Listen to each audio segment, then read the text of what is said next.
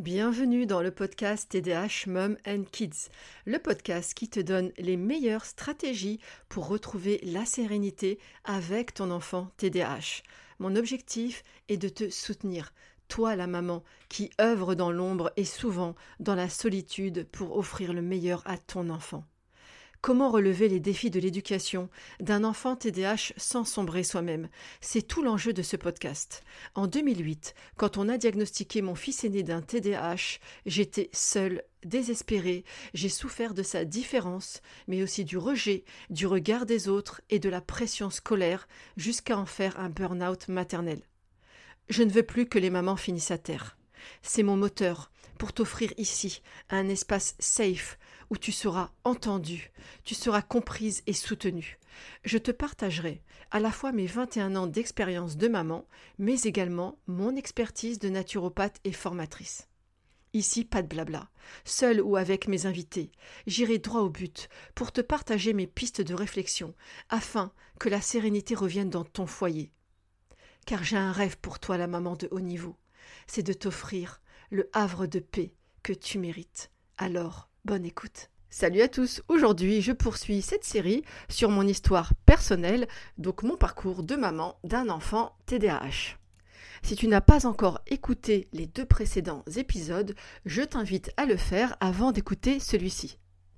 Dans le dernier épisode, je me suis arrêtée à ce rendez-vous avec le neurologue qui a été très éprouvant pour moi car j'y avais mis beaucoup d'espoir d'être écoutée et comprise.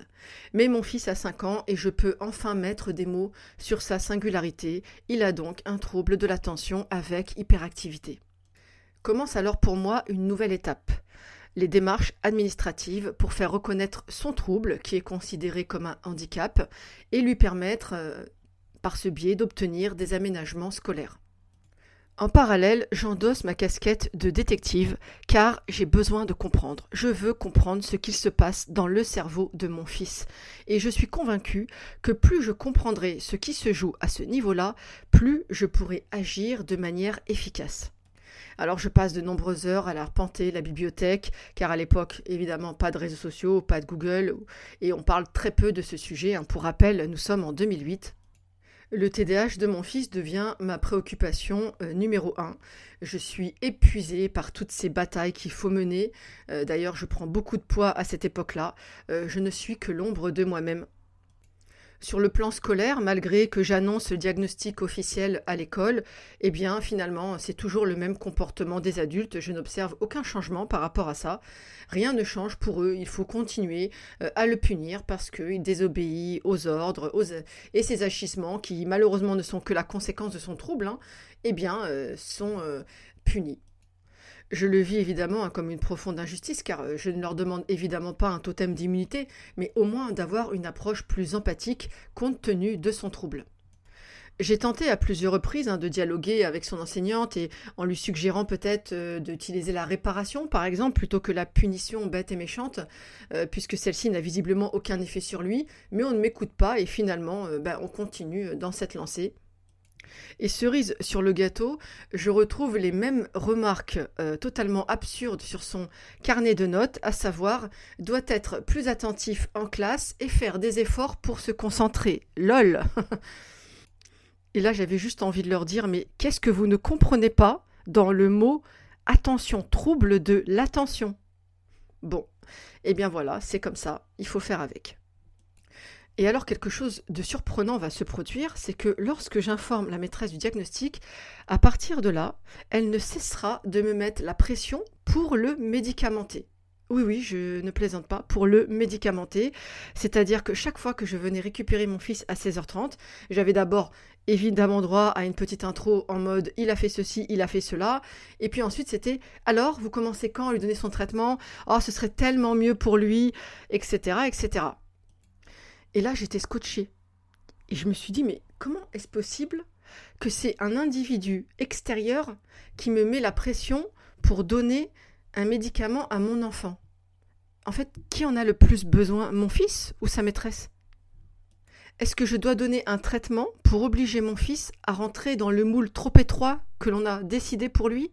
Alors d'ailleurs que la loi de 2005 sur le handicap impose à l'institution scolaire de s'adapter à la particularité des enfants différents on me refuse des aménagements basiques sous prétexte que euh, la classe ne s'y prête pas, etc. Du type, euh, j'avais juste demandé à ce qu'on cesse de l'isoler au fond de la classe, parce qu'évidemment, plus vous mettez au fond de la classe un enfant euh, hyperactif avec un trouble de l'attention, et moins il sera évidemment présent dans les apprentissages. Mais malgré ça, non, on me dit que c'est pas possible, que si l'on le met devant, il va gêner la classe, il gêne aussi l'enseignante, d'après elle, et donc il faut que je médicamente mon enfant alors qu'il n'est pas malade et que finalement, quelque part, il n'exprime que trop bruyamment la vie qui bat en lui. Tout cela ne fait pas sens pour moi. Alors, je précise que je ne suis absolument pas anti-médicaments et je respecte totalement le choix des parents qui ont pris cette décision, parce que chaque cas est unique, chaque famille a son propre contexte et parfois, effectivement, on est obligé d'en passer par là. Mais par contre, à titre personnel, je n'arrivais pas à comprendre la logique. Ça se passait bien à la maison, je parvenais à gérer ses émotions, j'avais mis un cadre qui était adapté et donc ça se passait très bien. Alors je me disais, mais si mon fils n'était pas scolarisé, donc je n'aurais pas de pression pour le, le médicamenter, puisque à la maison tout se passe bien. Donc j'en arrivais à la conclusion que le problème, ce n'était pas le trouble de mon fils, mais c'est plutôt l'environnement inadapté dans lequel il évoluait. Donc est-ce que c'était à lui, en fin de compte, de prendre un traitement pour compenser l'archaïsme d'un système scolaire qui veut gommer la diversité du vivant? Mon fils n'était pas malade. Il était très joyeux, très malicieux, athlétique, intelligent. Tout ça ne faisait pas sens pour moi.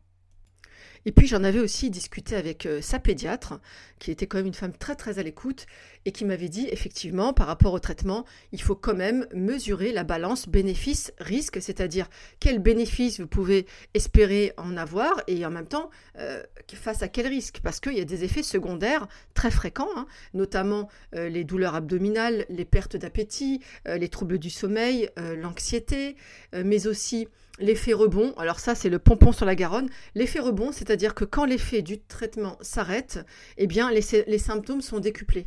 Évidemment, euh, l'effet du, traitement s'arrête euh, à la fin de l'école, à la fin de la journée scolaire, et donc bah, c'est qui qui récupère l'enfant dans un état émotionnel second? Eh ben c'est Bibi, c'est pour la maman. Donc elle aussi, elle, avait l'air de me dire que, bah, effectivement, euh, il n'est pas en souffrance. Euh, au niveau des résultats scolaires aussi, ça se passait bien. Donc si c'était juste une manière de gérer son comportement en classe, euh, voilà, c'était peut-être un prix un peu fort à payer. Cette pression scolaire me fatigue énormément, sans compter les démarches administratives, les différents rendez-vous médicaux, puisque je vais l'emmener aussi chez certains spécialistes, etc., pour essayer d'améliorer les choses. Je fais beaucoup de choses de mon côté. Euh, voilà, ces batailles quotidiennes avec l'école, les critiques aussi et l'incompréhension de l'entourage. Une partie de l'entourage est dans le déni. C'est vraiment pas facile.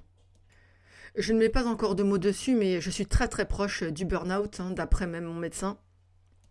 Mais je dois bah, continuer d'œuvrer pour mon fils.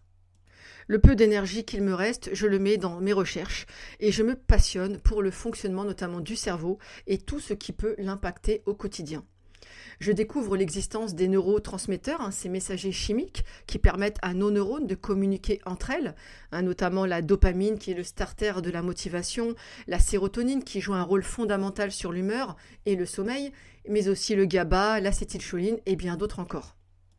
Je découvre à quel point l'alimentation peut impacter positivement ou négativement le fonctionnement du cerveau et donc le comportement de mon enfant je vais expérimenter tout au long de sa scolarité des tas de choses avec mon fils, tant du point de vue de son hygiène de vie, c'est-à-dire sur l'alimentation, l'activité physique, le sommeil, et à ce moment-là, j'observe vraiment à quel point le mode de vie l'impacte, mais vraiment de manière très forte.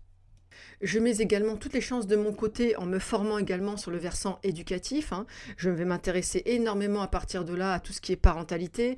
Je vais me former aussi à la méthode Barclay, aux émotions, et en fait, j'étais dans une démarche de test and learn, c'est-à-dire que j'expérimentais et j'observais, je tirais les conclusions de tout ce que je mettais en place et j'observais en fait les bénéfices sur le comportement de mon fils. Je lisais énormément aussi de ressources américaines qui étaient beaucoup plus riches que ce qui pouvait exister en français, car il y avait beaucoup plus de recul hein, sur, euh, sur les enfants américains que sur ce qui se passait en France.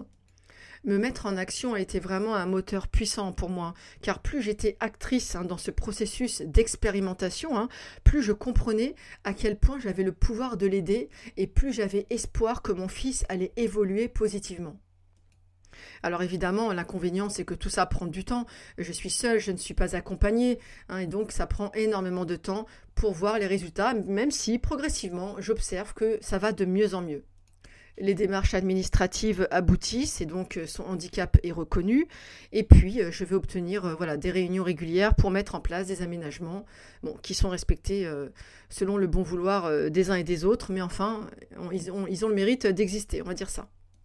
Je vais également changer aussi de, service hospitalier. Il va être suivi par une nouvelle neurologue.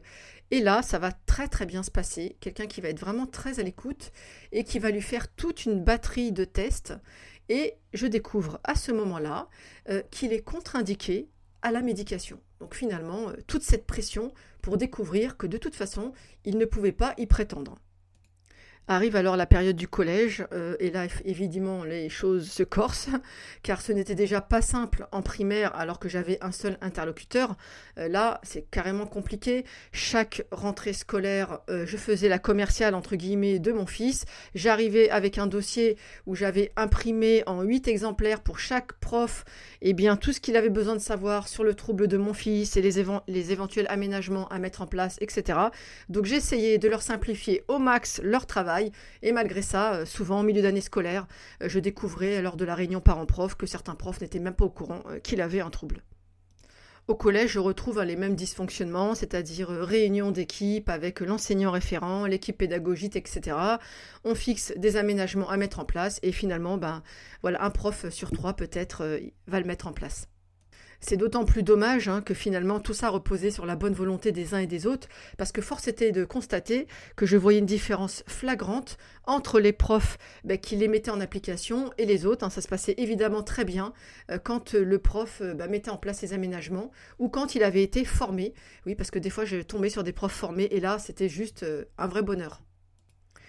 Alors en sixième, je n'oublierai jamais la première réunion parents-prof où je me suis fait littéralement lyncher par le premier prof que j'ai été voir, son prof d'anglais, qui m'a décrit mon fils euh, comme un monstre et qui m'a bien humilié au passage il m'explique que mon fils gêne la classe et donc euh, moi je lui dis euh, euh, qu'une AVS devrait rapidement intervenir. En tout cas, la décision a été prise au niveau de la MDPH et donc elle devrait intervenir rapidement pour aider mon fils en classe afin de, bah, faciliter voilà sa concentration en classe, son, une attitude voilà adaptée, etc.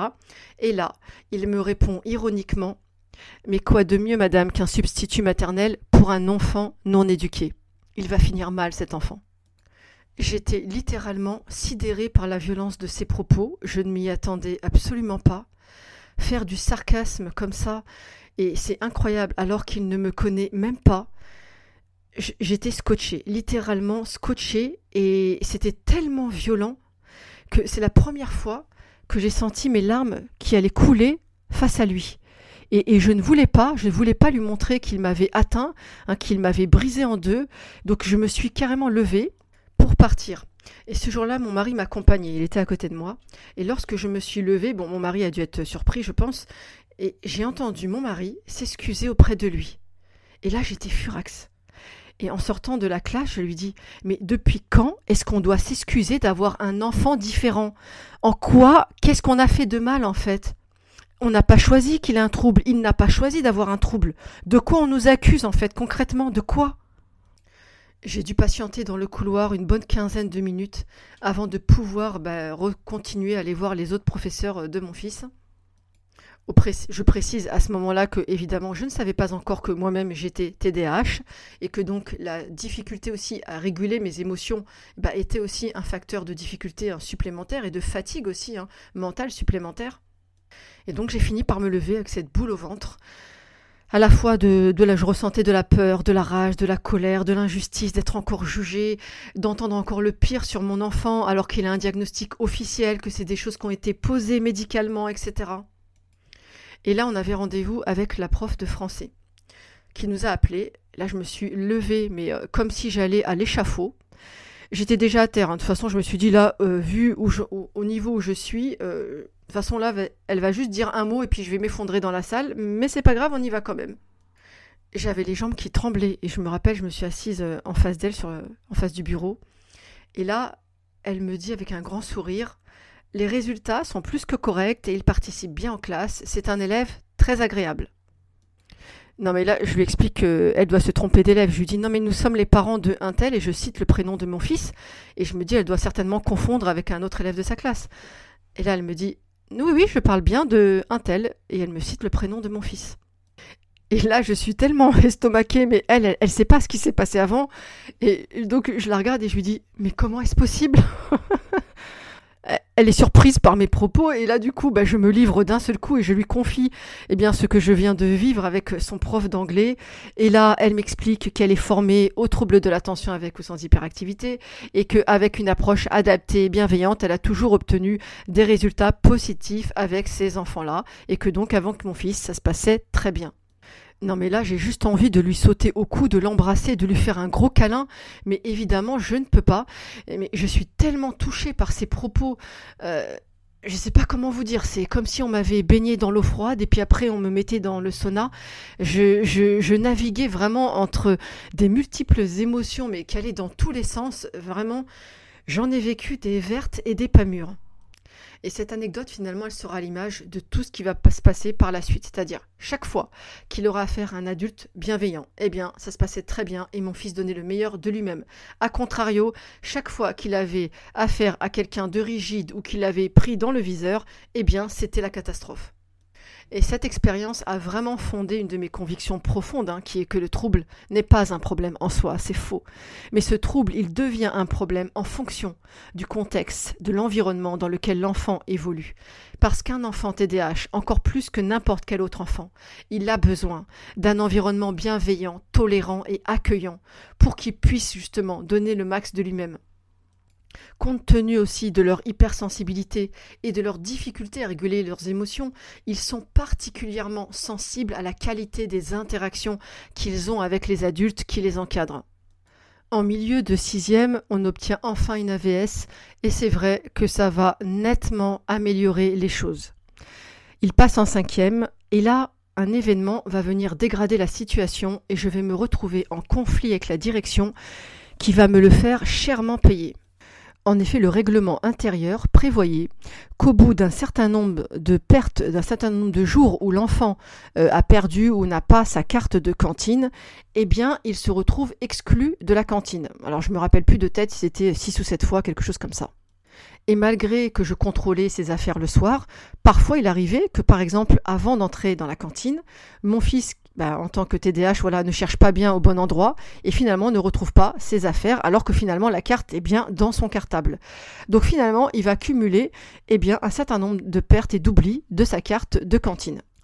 Et c'est là qu'un jour je reçois un mot où on me dit qu'il a dépassé bah, le nombre euh, d'oublis autorisés et que donc il est exclu de la cantine, je ne sais plus si c'était une semaine ou deux, et là, c'est fortement problématique parce que moi, je travaille loin de l'école. Je ne peux évidemment pas venir le récupérer à midi. J'ai pas de possibilité que quelqu'un me le récupère. Son père travaille aussi à l'autre bout. Bref, donc je suis bloquée.